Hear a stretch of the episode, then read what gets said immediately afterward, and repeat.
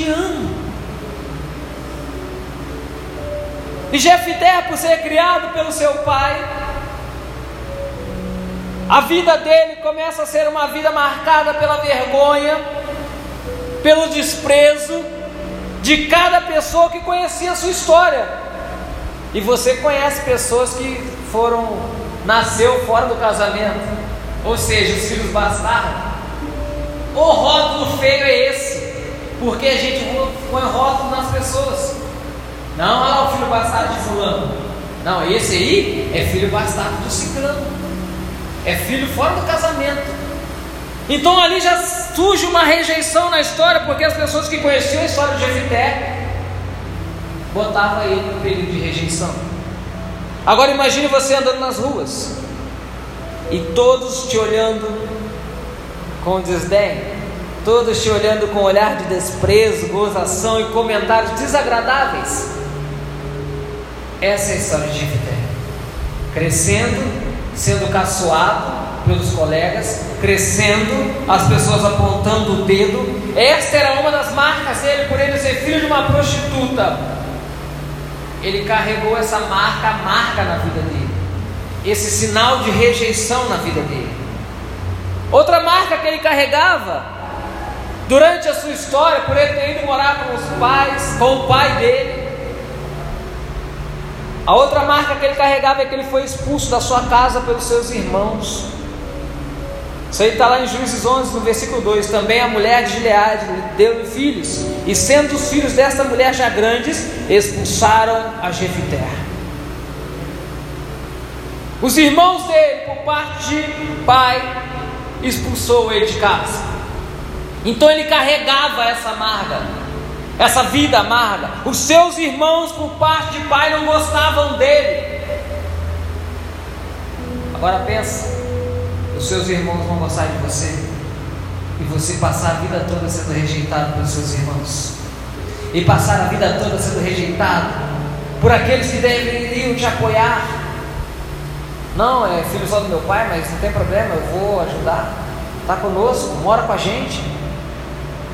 Mas os filhos, os irmãos dele disseram: Não herdarás a casa do nosso pai, porque você é filho de outra mulher. Ele carregava essa marca.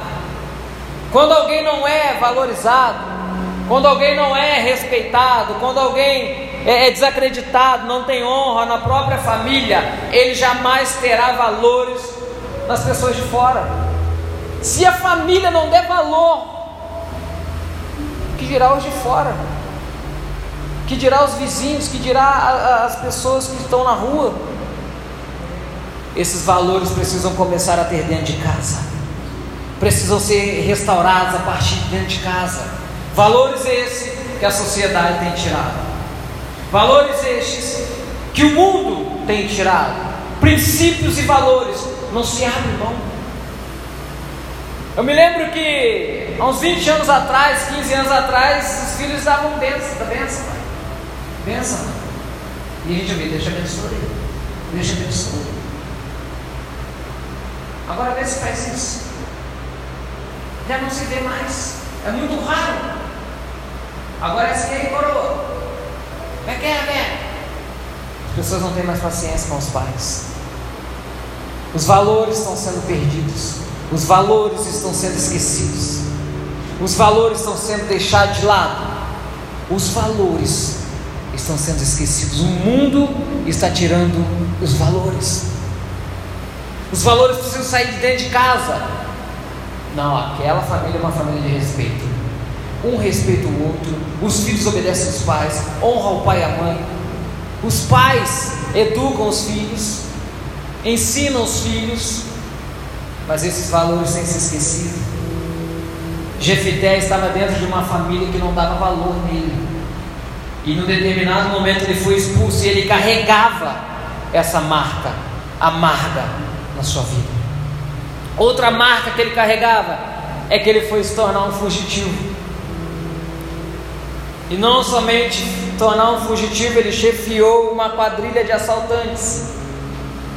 Por ele ser rejeitado pela sua família, o texto vai dizer: Então Jefté fugiu diante dos seus irmãos e habitou na terra de Tobi.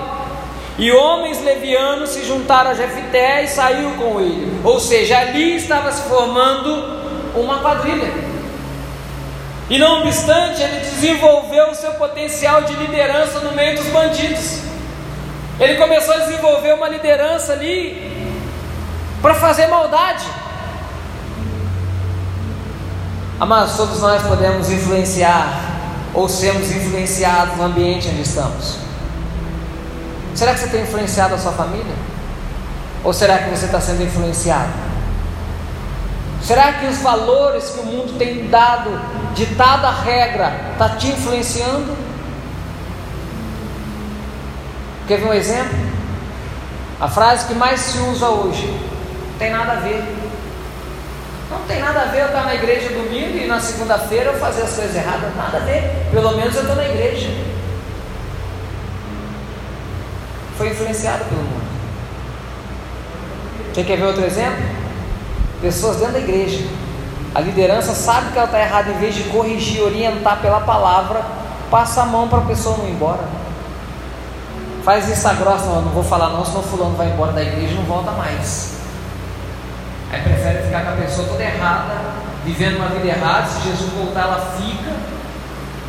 E quem faz esse tipo de coisas vai pagar pela alma daquele que se perdeu, vai ser cobrado, mas é porque se deixou se influenciar. É hora da igreja começar a influenciar o mundo e não ao contrário. É hora da igreja avançar. A igreja de Deus ela sempre esteve de pé. Quando morre alguém, alguma liderança, Deus levanta outro, porque a igreja permanece de pé para fazer o que é certo. A igreja precisa influenciar. A gente tem que aprender que o ambiente ele pode nos moldar, mas somos nós que temos que moldar o ambiente. Ou seja, onde eu piso tem que ser um lugar abençoado. Há um lugar é um lugar de prostituição, mas eu pisei, eu represento a presença de Deus. Nós vamos orar e a prostituição vai embora. Eu preciso influenciar. Não é o lugar que vai fazer você, mas é você que vai transformar o lugar através da presença de Deus na sua vida. Jefité desenvolveu uma liderança e ele começou a entender, a administrar o comportamento dele. Só que ele estava usando uma liderança errada para fazer o que é mal. E quando nós entendemos o que é mal, o que é bom e o que é mal, o que é certo e o que é errado, isso chama caráter.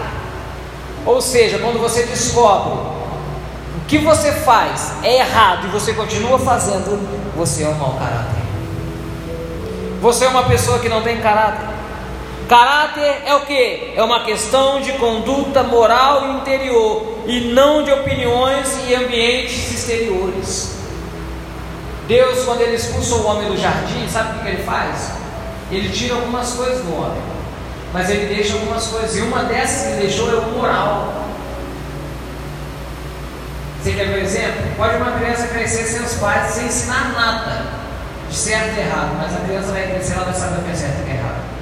Por mais que ela escolha fazer o caminho errado, ela sabe. Ela sabe que é errado. Porque quando vê a polícia, corre.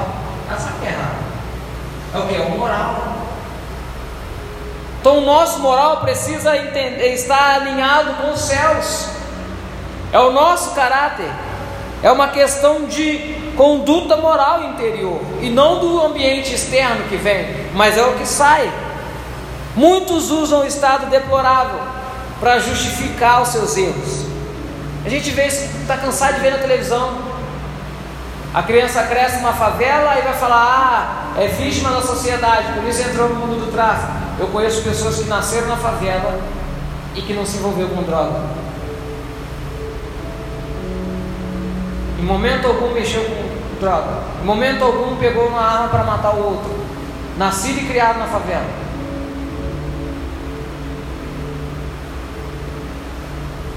E como é vítima de sociedade? Essa é a desculpa que as pessoas usam para fazer o que é errado. O nosso sucesso ou o nosso fracasso, ele não está na sentença de alguém proclamou sobre nós, mas ele está na nossa escolha, na nossa decisão que tomamos na nossa caminhada do dia a dia. Jefité, beleza, foi rejeitado? foi expulso de casa, mas ele escolheu fazer o errado. Assim como nós muitas vezes escolhemos fazer o que é errado. Mas toda atitude tem consequência. Outra marca que Jefté carregava é que ele ainda tinha mágoas no seu coração dos seus irmãos, dos seus líderes, porque não apoiaram na situação dele, não deram ouvido para ele. Não podemos ser depósito de mágoas ou ressentimentos. Quantas vezes o líder não te ouviu? E você está guardando mágoa dele até hoje? A gente não pode ser. O maior líder te ouve. Mateus 6,6 entra no quarto, chora, conversa com Deus no secreto. E o Deus do secreto te ouve e vai te recompensar em público. Ele te ouve.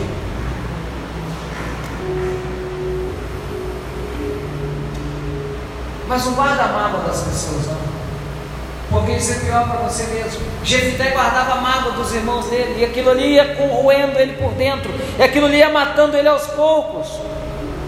Muitas pessoas têm deixado de prosperar no ministério, têm deixado de viver uma vida pessoal ali com Deus, porque têm guardado esses sentimentos, sentimentos do inferno, que a pessoa põe no coração, de rancor, de ódio.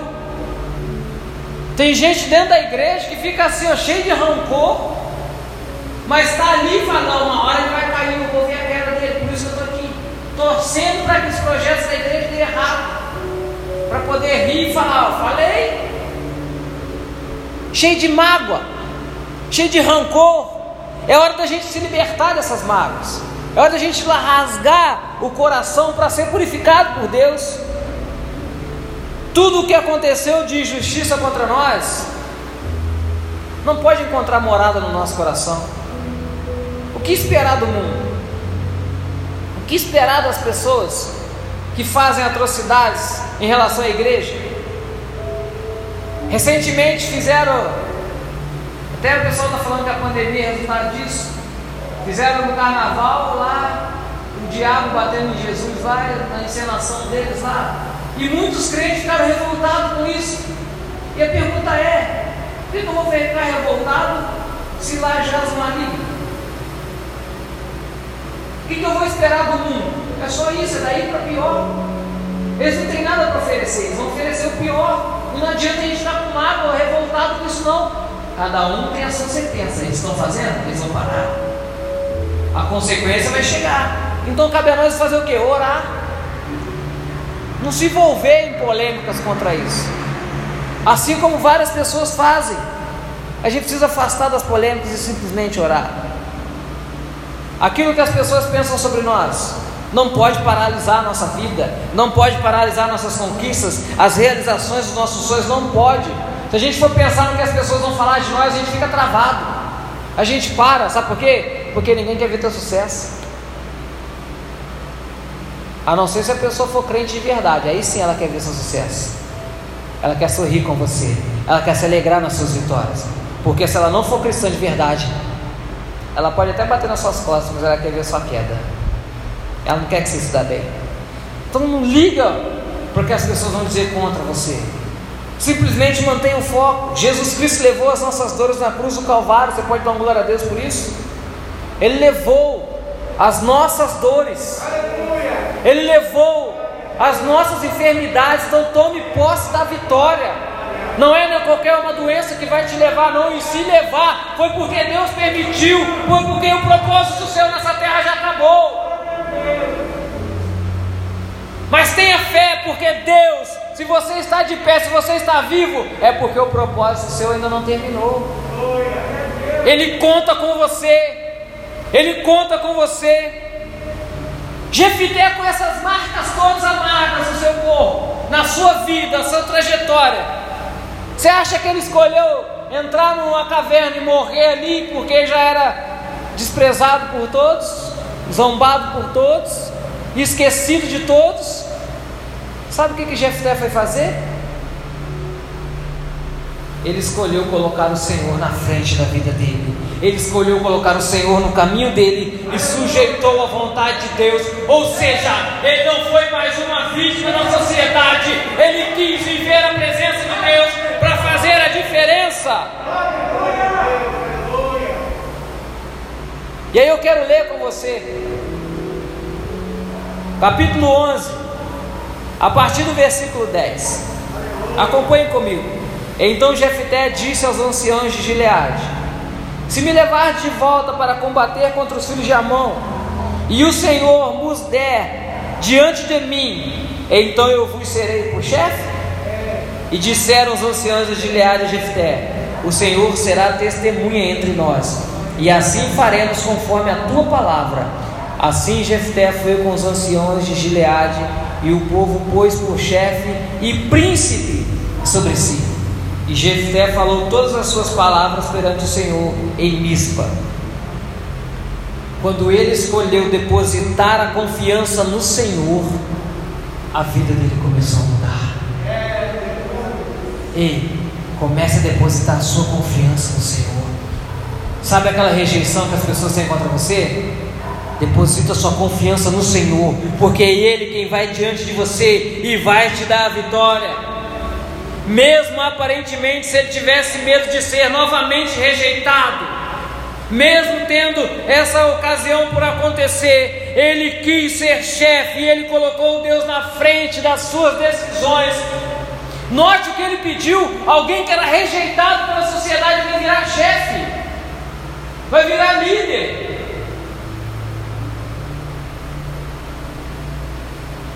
Lembrou de alguém?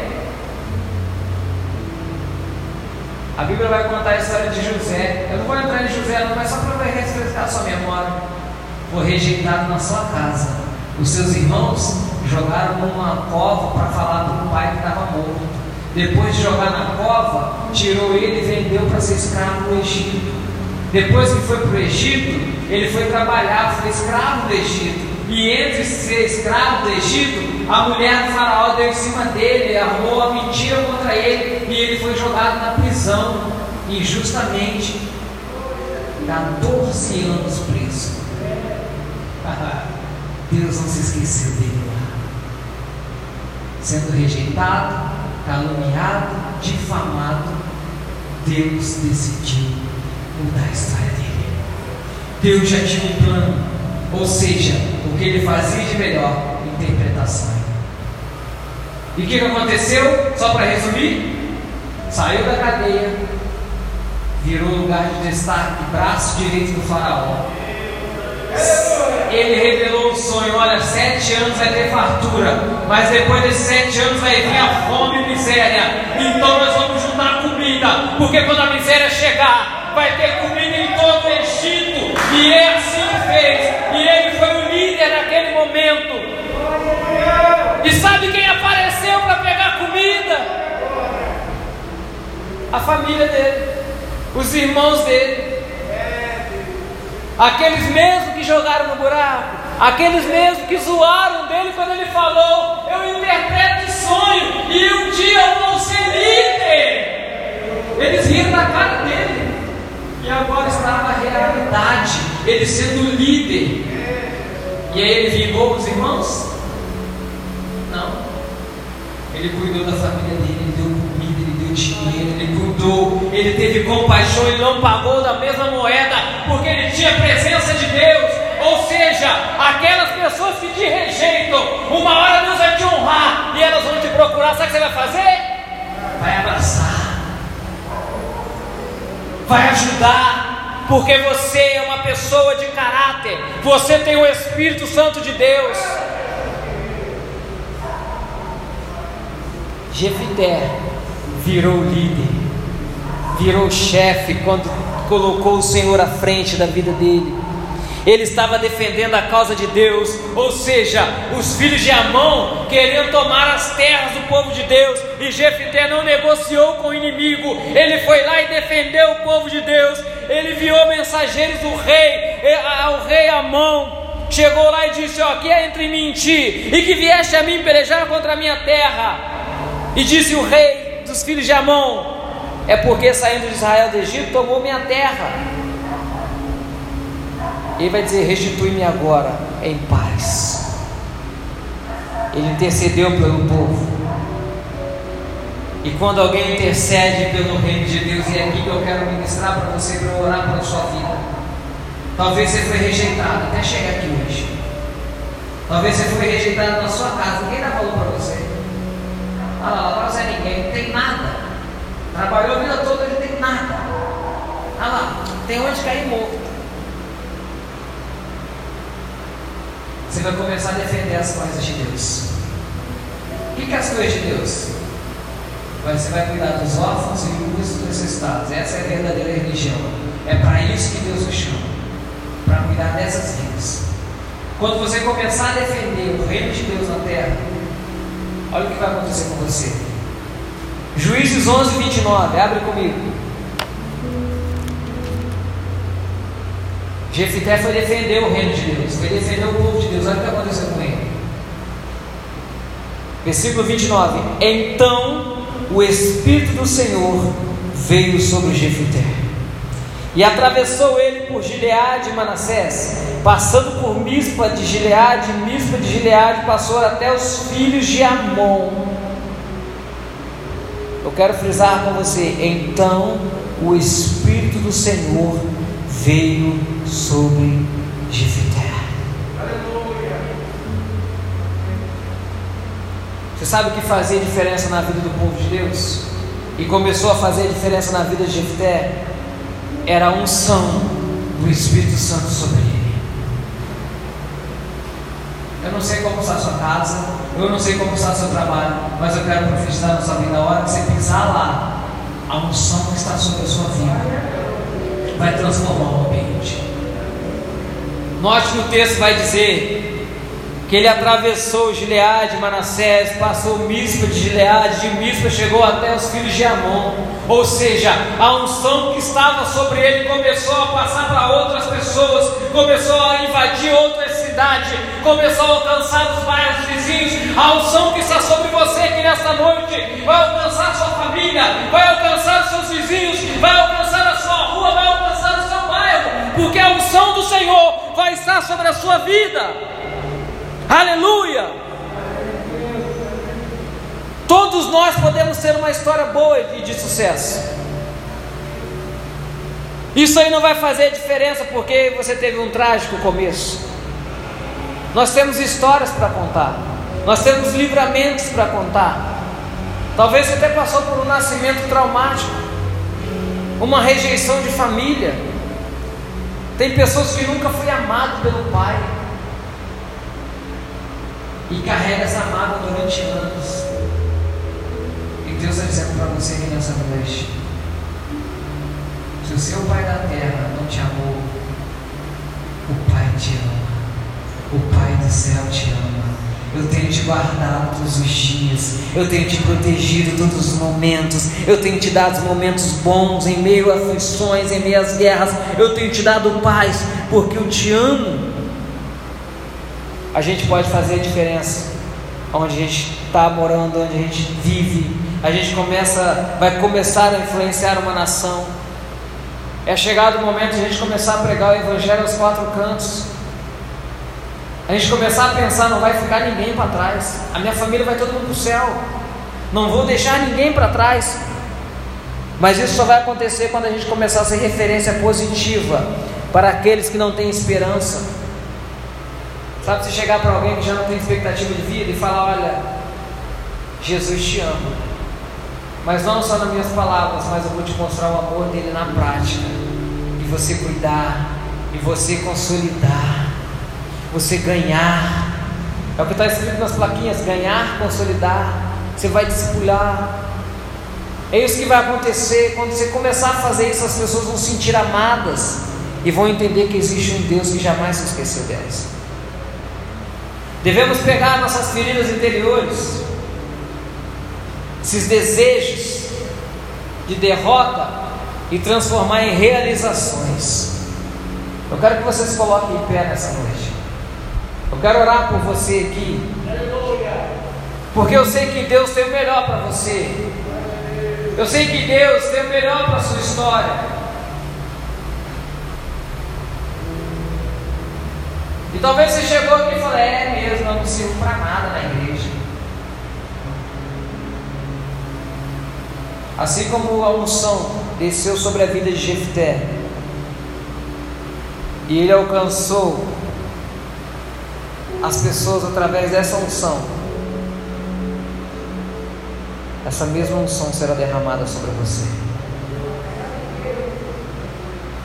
E entenda, não é unção de derrota.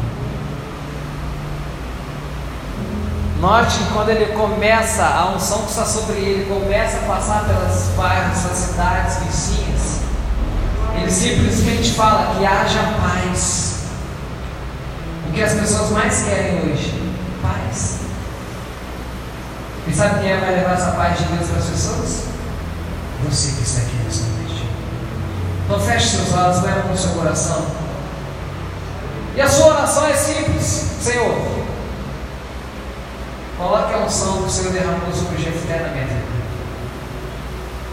Porque eu tenho um passado, Deus, sofredor.